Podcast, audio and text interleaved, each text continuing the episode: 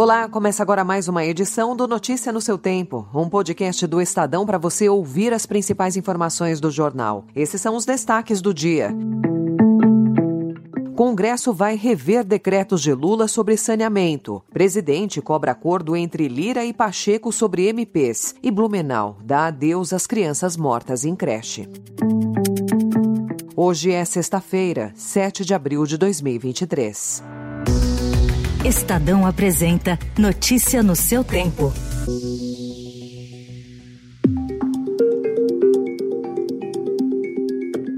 Decretos do presidente Lula que mexeram no marco legal do saneamento básico devem ser rediscutidos no Congresso, que pode até anular as mudanças. As regras editadas abriram caminho para que estatais estaduais continuem operando mesmo sem novas licitações, entre outros pontos. Quando assinado em 2020, o marco do saneamento estipulou a abertura à iniciativa privada e a fixação de metas de universalização dos serviços. Segundo técnicos ouvidos pelo Estadão, as mudanças podem adiar os os investimentos no setor. Atualmente, 100 milhões de pessoas não têm rede de esgoto no país e falta água potável para 35 milhões. Ministro da Casa Civil, Rui Costa, e o ministro das Comunicações, Juscelino Filho, assinaram ontem uma resolução interministerial com a recomendação ao presidente Lula de que as empresas estatais Telebrás e Correios sejam excluídas do programa de privatização do governo. A decisão de paralisar os processos de venda das empresas cabe a Lula, que disse ontem que não vai privatizar nenhuma estatal nesse terceiro mandato. Lula cobrou ontem um acordo entre os presidentes do Senado, Rodrigo Pacheco, e da Câmara, Arthur Lira, sobre a tramitação das medidas provisórias no Congresso. Nós temos, pelo menos é o que eu vejo pela imprensa, uma divergência entre o presidente do Senado e o presidente da Câmara, sabe? Quem é que pode mais, quem é que pode menos. Eu já tive a oportunidade de conversar com o presidente do Senado, já conversei com o presidente da Câmara e eu tenho certeza que os dois vão se colocar de acordo para começar a votar as coisas que precisam ser votadas, porque o país não pode ficar parado.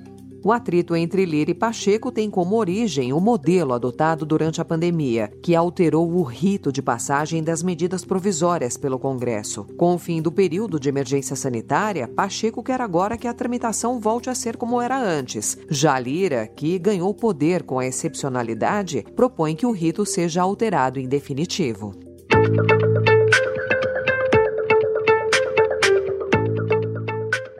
E o presidente Lula voltou a condenar ontem os juros altos do Banco Central. Avisou que vai discutir a questão na volta da China no próximo dia 16 e não descartou rever a meta de inflação. Só posso dizer para vocês: essa taxa de juros é incompreensível para o desenvolvimento do país. Nós vamos ter que encontrar um jeito de que o Banco Central começa a reduzir a taxa, a taxa de juros. Não é compreensível porque nós não temos inflação de demanda.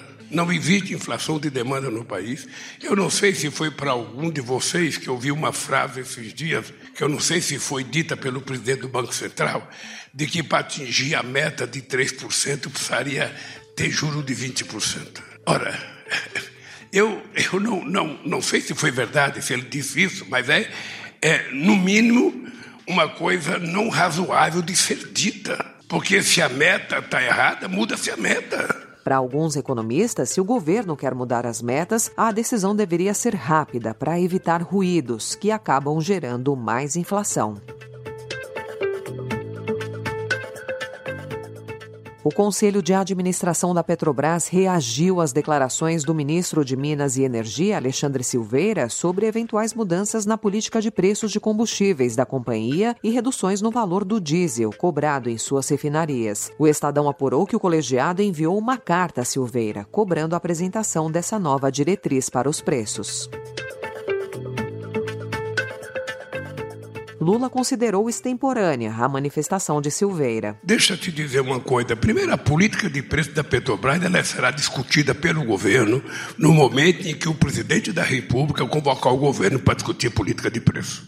Nós vamos mudar mas com muito critério, porque durante a campanha eu disse que era preciso abrasileirar o preço da gasolina e o preço do óleo diesel. O Brasil não tem porquê sabe, estar submetida à PPI. Não tem porquê. Tá? Mas esse é um problema que nós vamos discutir, sabe, no momento certo. O ministro da Fazenda, Fernando Haddad, afirmou ontem, em entrevista à Band News, haver cerca de 400 a 500 empresas com superlucros com expedientes ilegítimos. Segundo ele, o governo pretende alinhar essa situação e a empresa que não paga imposto e está tendo lucro passará a recolher. Haddad disse que hoje há cerca de 400 bilhões a 500 bilhões de reais que o Estado deixa de arrecadar.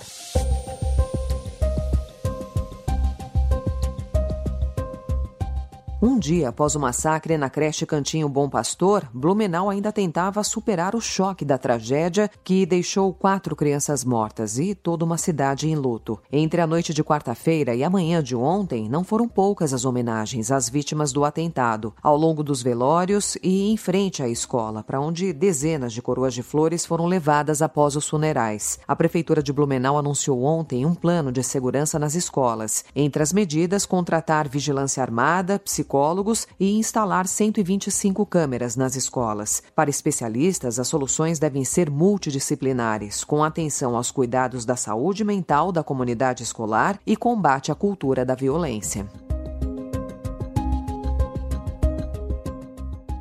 No Chile, o aumento da criminalidade se tornou mais um problema para o presidente Gabriel Boric, após pouco mais de um ano no cargo. Em 2022, os homicídios cresceram 33,4% em relação ao ano anterior, segundo a Subsecretaria de Prevenção à Criminalidade do Chile. O número representa a segunda maior variação da América Latina, perdendo apenas para o Equador. Nesta semana, Boric passou a apoiar ações mais contundentes contra o crime.